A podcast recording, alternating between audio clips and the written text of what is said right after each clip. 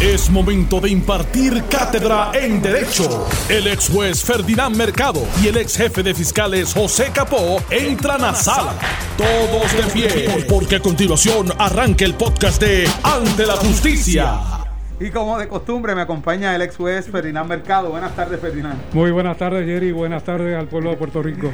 También me acompaña el ex jefe de fiscales, José Capo. Buenas tardes. Saludos, Jerry, Ferdinand y los amigos de Noti1. Oiga, Me ¿verdad? que- avisas cuando pongas ese dedo ahí para abrir. Mira, vamos a saludar Mira. a Reinaldo Serra, que está de regreso ahí. Regresó, regresó. So, eh. Bienvenido. Mira, Bienvenido, Ferdinand, Serra. y al señor moderador del domingo. Ah, también. A don Jerry Rodríguez. a Jerry. Oiga, ¿Recuerdan ve, aquel personaje de Mr. Blue? Señor moderador. ¿te acuerdas, verdad? Sí. Es inolvidable, inolvidable. Bueno, muchas cosas sucediendo en el país y esto como que es, eh, esto como que no va a acabar. Es día tras día, hay que estar al pendiente, surgen muchas cosas. Ustedes saben que a lo largo de toda la programación de Noti1, en cada compendio, entrevistas y demás, se ha estado hablando acerca de, ¿verdad?, lo que está sucediendo en el negociado de ciencia forense, eh, donde María Contemile, la doctora, está pidiendo que separen lo que es el negociado de eh, ciencias forenses, la comisionada, está pidiendo que la separen de la agencia del Departamento de Seguridad Pública, dice ella, que ella no podrá seguir en su puesto, dijo, si esto sigue bajo la sombrilla del Departamento de Seguridad Pública, ella va a renunciar. Ese es el primer tema obligado. Pues mira, es un tema que no iba a tardar mucho en surgir, porque la manera en que se confeccionó la sombrilla debajo del Departamento de Seguridad, eh, pues lo que hace es que limita poderes a los comisionados y esa limitación lo que hace es que obstaculiza la gestión administrativa de esas eh, dependencias. Así, en la misma situación que se encuentra la doctora Conte y eh, el- lo que conocemos como el instituto, pues está en manejo de emergencia, bomberos y el negociado de De la policía. investigaciones especiales. Eh, el reclamo, siete- el reclamo, o nueve agencias, son nueve. Nueve. El reclamo es la eliminación de la sombrilla, pero más que la eliminación de la sombrilla también es que no tienen la cooperación directa de quien dirige en este momento el Departamento de Seguridad. De- diría el compañero capo del designado, Del designado. a esa posición. El señor Pedro Janer no ha podido convencer a los directores de las diferentes dependencias que tienen unos, unos reclamos públicos al extremo que hizo la doctora Conte y los otros reclamos por lo bajo que han tratado de llevar su insatisfacción a todos los niveles políticos y eh, administrativos y no han logrado que se les atienda.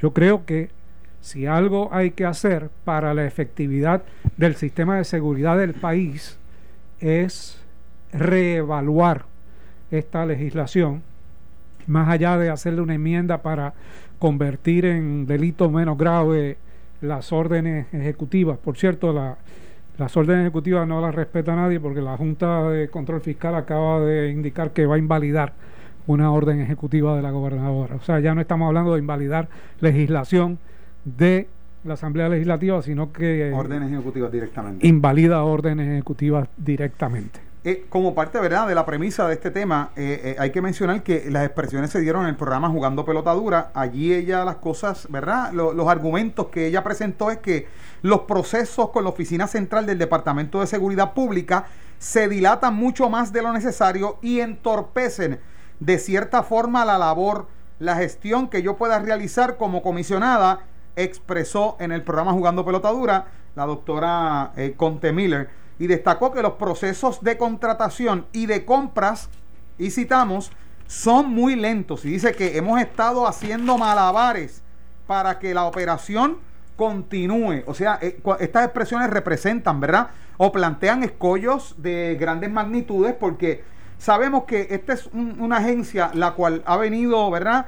Eh, siendo, vamos a decirlo así, señalada por malos funcionamientos previos a la llegada, ¿verdad? A la reinserción de la doctora María Conte Miller a este negociado de ciencia forense, donde había estancamiento, ¿verdad? hacinamiento de cadáveres, todo lo que pasó en el huracán María. Ella eh, promete en un mes eh, hacer todas las autopsias y sacar todo este estancamiento de cadáveres que estaba, eh, estaba provocando una situación a nivel social, donde yo fui testigo en ocasiones a cubrir allí familiares que esperaban por semanas y semanas la entrega del cuerpo de un familiar. Entonces, si ella está haciendo estos señalamientos en momentos en que esta agencia está, eh, vivió recientemente todas estas situaciones, pues hay que tomarlos como, como son señalamientos bastante serios. O sea, en términos del funcionamiento, en términos del proceso de contratación, en términos del proceso de compras, que es tan vital en una agencia. Son serios, son honestos y son necesarios para que el país sepa dónde está el instituto y dónde está su directora ubicada. Yo la escuchaba y decía, caramba, si José Ortiz hubiese hecho lo que hizo la doctora Conte, todavía estaría dirigiendo la autoridad y probablemente mejorando la autoridad. Porque hay que hablarle con honestidad al país y hay que decirle qué es lo que está pasando. Si el pueblo de Puerto Rico tiene una confianza depositada en la doctora y ella no quiere defraudar esa confianza, le tiene que comunicar al pueblo qué es lo que impide que ella sea verdaderamente efectiva. Y no estamos hablando de cualquier persona, estamos hablando de una persona con conocimiento total de cómo operaba esa eh, entidad. Así que, eh, lamentablemente, no se encuentra el instituto, como no se encuentra manejo de emergencia dentro de las prioridades de la Secretaría de Seguridad, el problema es que no sabemos cuáles son sus prioridades.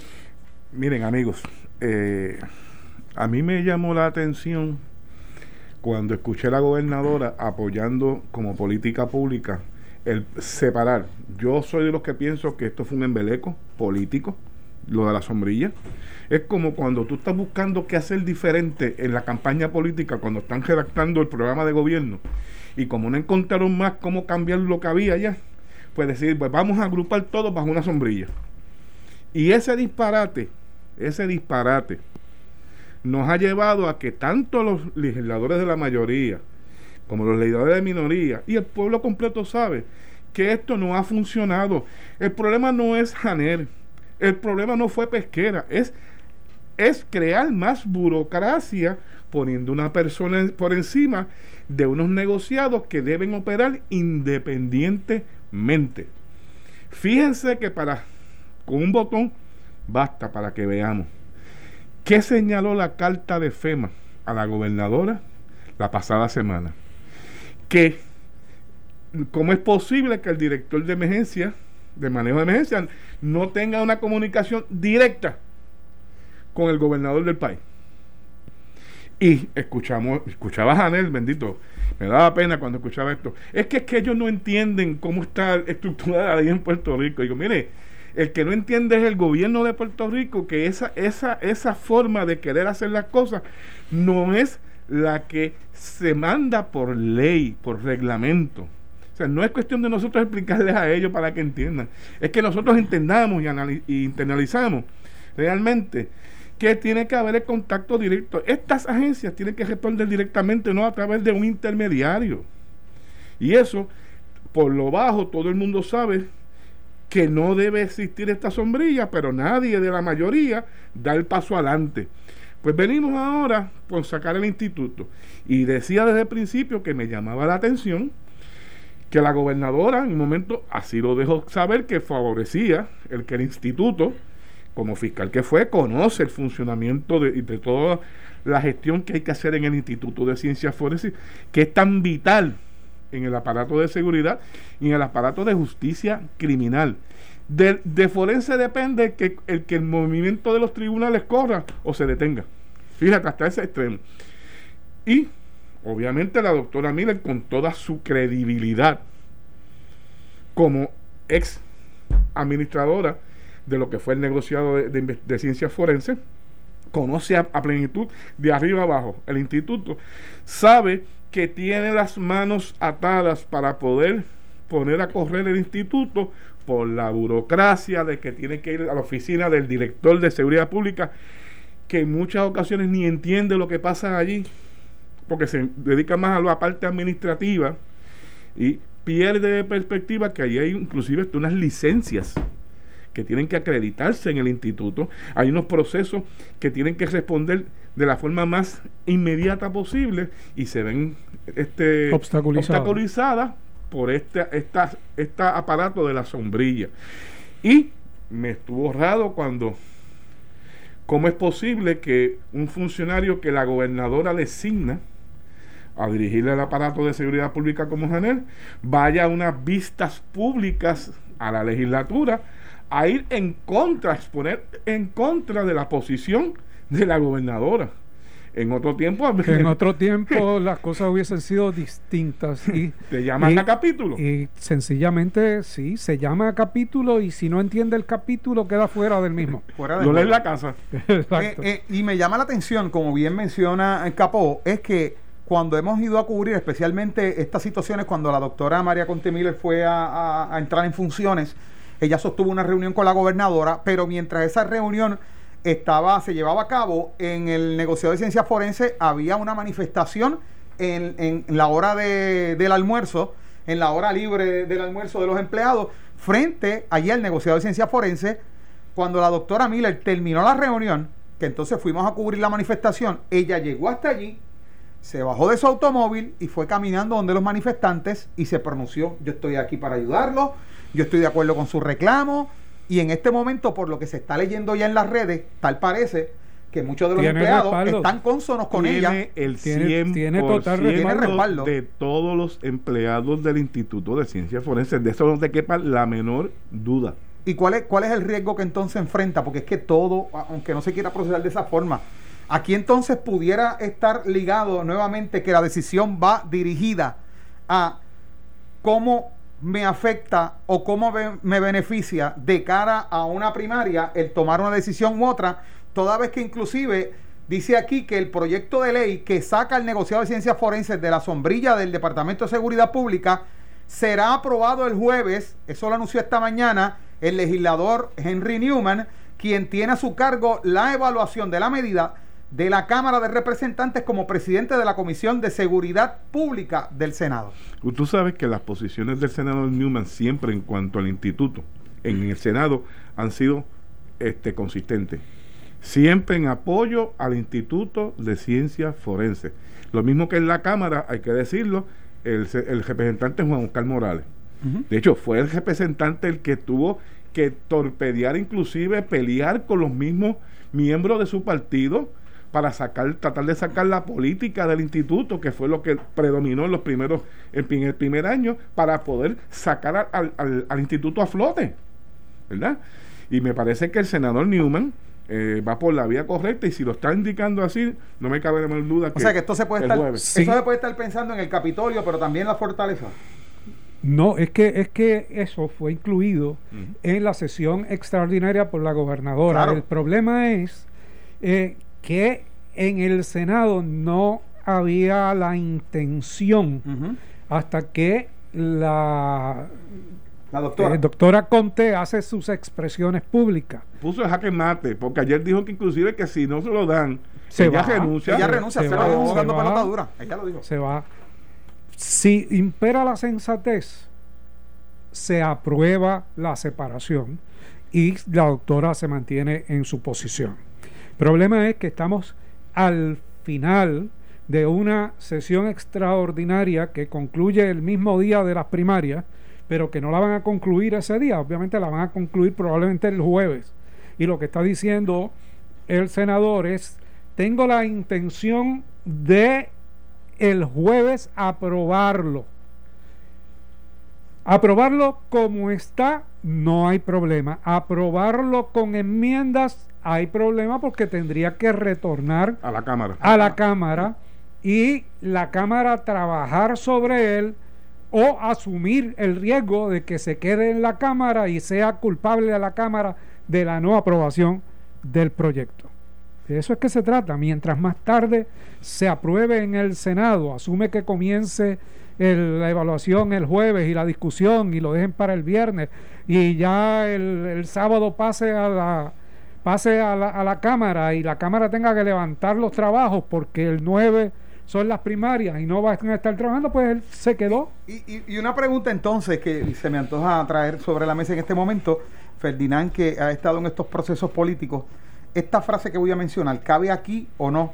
La frase de avancen y resuelvan algo antes del domingo porque el domingo hay primaria o esa frase pues mira sí porque se convierte en un issue público. De hecho ya se convirtió en un issue público y eso tiene su repercusión en términos de la testarudez y de la obstaculización y de la posibilidad de quedarnos sin una dirección en un sitio que es sumamente importante y que costó reclutar nuevamente a la doctora eh, Conte, porque antes de su llegada lo que había era un, un revolú en términos del manejo de la situación en el instituto, que, se, se, viabilizaron investigaciones y, y no encontraban cómo resolverla. Mira, hay las políticas públicas se prueban. Usualmente los candidatos eh, hacen programas de gobierno, ganan una elección, eh, presentan los proyectos y se convierte en esa política pública. Pero las políticas públicas hay que validarlas. Y si algo no funciona, se elimina la ley o se cambia. En este caso, la sombrilla de seguridad, no, como se diseñó, no ha funcionado. Pues mire, es hora de que el senador Newman y el quien preside los jurídicos Tata Charbonnier, si no me equivoco, en, eh, en la Cámara evalúen la efectividad de esta legislación y cómo mejorar la misma.